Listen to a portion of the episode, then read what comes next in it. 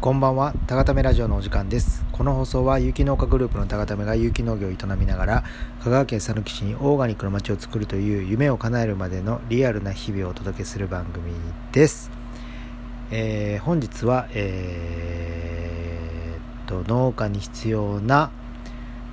四駆の軽トラを、えー、手に入れる方法というテーマでお話ししようと思います。えっ、と、なんか、あの、僕 SNS で、えっ、と、今、ロイファーム園長っていうインスタと、あと、タガタメのインスタと、えー、Facebook グループ、タガタメの Facebook グループと、あと YouTube と TikTok と、えー、この、えー、ラジオをしてるんですけども、なんか TikTok 動画が上げれなくて上げても上げても下書き下書きになるんですけどそれはなぜなんでしょうかとか思いながらあのー、この軽トラの話って僕ラジオでもしかしたのかなと思ってなんか最近もうね今日で114回目なんですけどどの話をしてどの話をしてないかもなんかちょっと分かんなくなってきててあの重複してたらごめんなさいっていう感じであのえっ、と今日ですねあの四駆の軽トラを、えー、購入しました。えっ、とこれがですね、えー、金額は20万円でした。タタラチタタラパン農園とロイファームの折半10万円ずつ出して、まあ、高試資金から出させていただいて、えー、20万で購入して、えーと、と4月に、えー車検受けて受けたばっかりでその時に多分10万ぐらい出したって言ってたんでまあまあ多少なりどこかしらを直してえーと、走行距離はえ走行距離何ぼだったかな？10えっ、と走行距離多分10万キロぐらいだったかな。まあなんせ結構綺麗な感じで。で農家にとってあの軽トラって必ず必要なものなんですよね。あのやっぱり今よ、まあ、収穫の時にも使えますし道具を積んだり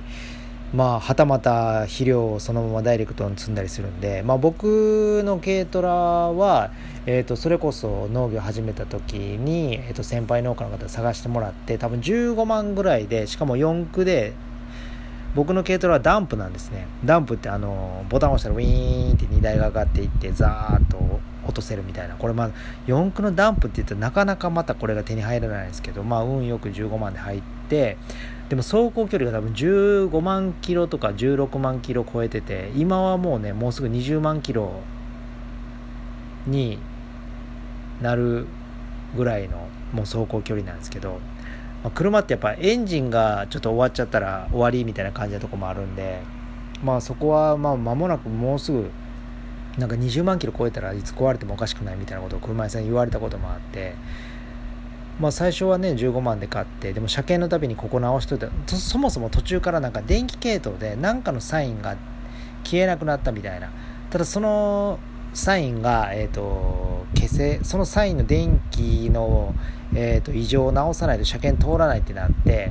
まあ、その都度その都度ね、まあ、車検自体は多分なんぼやろ？67万56万？分かんないですけど。まあ結構ね9万10万払っててまあ中古で15万で買ってまあ5年間でいろいろまあやり替えたりして、えー、延べ、まあ、でも30万はかかってないと思うんですけどあでも車検入れたら30万かかってるかな。までえっ、ー、とあとブロックタイヤ必須なんですよ。やっぱそのまま畑に入っていったりするんでやっぱ4駆でブロックタイヤダンプではなくてもいいんですけどダンプならなおよしって感じなんですけどね。また別にダンプでなくてもいいと。農家がするんだったら、えー、と4駆ででタイヤはブロックタイヤに変えて畑に入れるような感じのものが結構必須だって。タタラッチも軽トラ持ってるんですけどタタラッチはちょっと肩が古いタイプででもそんなに走行距離はないんですよね。でこれがいつ壊れるかわからないっていう状態なんで、まあ、僕らとしては予備の軽トラは保持しときたいんですけどこれがなかなかね見つからないんですよねいいのが。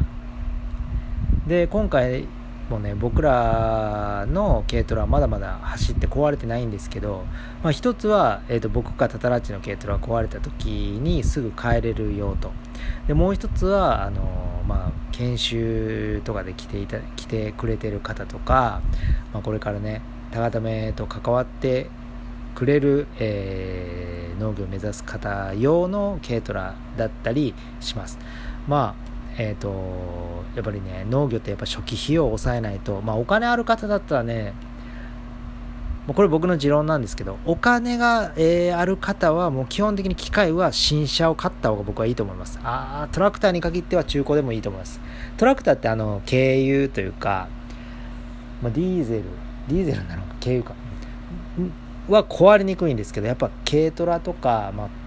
草刈り機仮払い機とかはやっぱり新車を結局買った方が直したりなんかね特に草刈り機とかすぐ動かなくなったりするんでまあ1万円ぐらいの中古買うよりはもう3万ぐらい出したら新車新車とか新品買えるんでそっちの方がいいんですよね。ただね僕も当時はね初期費用なかったんでやっぱり15万で軽トラ買って、まあ、そこ直しながらっていうのがあったんですけどまあそんなこんなであのね始める時に潤沢に資金がある農家の方も少ないんで、まあ、そういう方がね研修来た時は僕らのその予備の軽トラをね、まあ、お貸しして、えーとまあ、今のところね、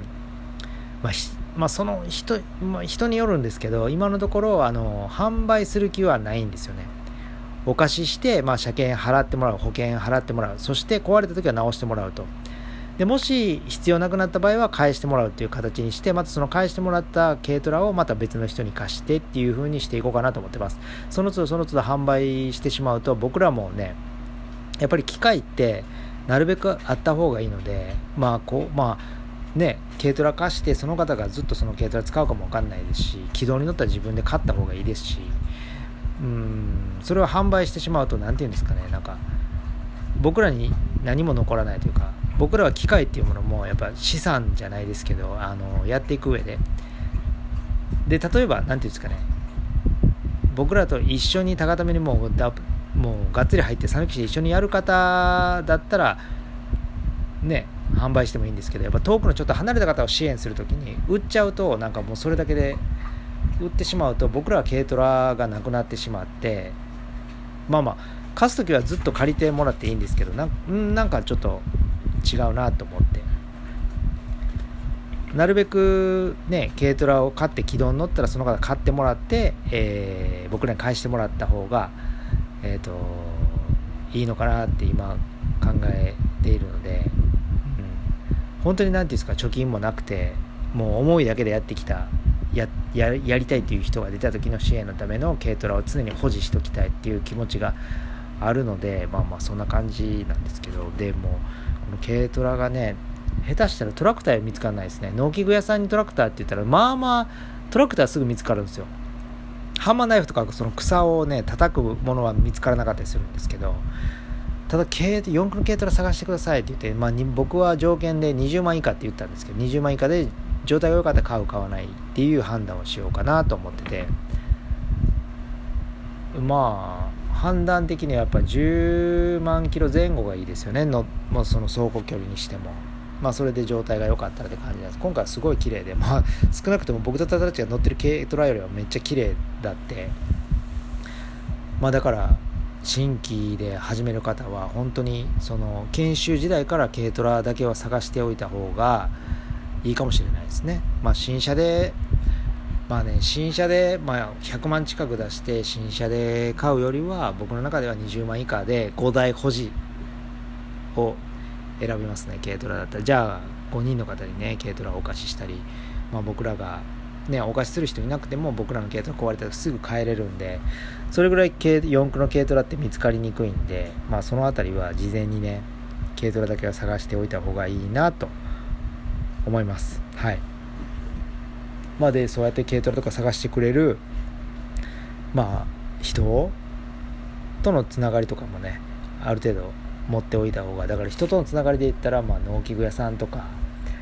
えー、まあ、まず機械大事なんでねあとはなんか畑を紹介してくれる方とか、まあ、これはね市とか県の方も紹介できるので、まあ、そういうね農家独自のネットワークも一つ一つ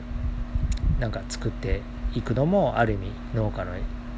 やるべきことになっていくんじゃないかなと思ってます。まあ、高ために関わってくれた人にはそういう方もね、紹介。まあね、中には紹介できない人もいるんですけどね、この人は ぶっちゃけこの人ちょっと紹介して、下手なことをされたらもうね、その、下手なことをしそうな人もいるんですよね。なんかやっぱ、うん、まあ、この人はまあ大丈夫だろうって思う、うん、まあでもね、なんかこう、まあ難しいところなんですけどね。まあ、その業者さんと直接紹介するよりは間に僕らが入って、えー、そのなんかした方がいいと思う、まあ、逆もしっかりですよね。紹介した人がその業者さんになんか迷惑かける時もあったりすると思うんでこれねまあ紹介ってね結構ややこしいんですよね。僕も今まで結構何ですか僕自身は関わってないんですけどなんかそういうごたごたをね紹介して後から例えば農機具屋さんクレームが来るとか農機屋さん紹介してもらうと農家からクレームが来るとかね結構そういうのは結構ね修行時代とかも見てきたんで、まあ、そこら辺をねうまくやっていけたらなとは思います。まあそんなことでね、えー、軽トラは、えー、事前にまあでも車屋さんに言ってもなかなか出てこないと思うんでまあそういうのは探しておいた方がいいですよという今日はお話でした。はい。それでは、えー何だったっけ？はい。それでは高ための小泉でした。ではまた。